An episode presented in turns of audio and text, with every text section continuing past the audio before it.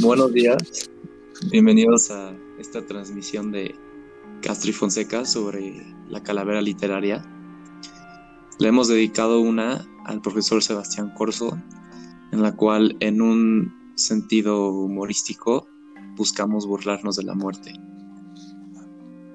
Y aquí va.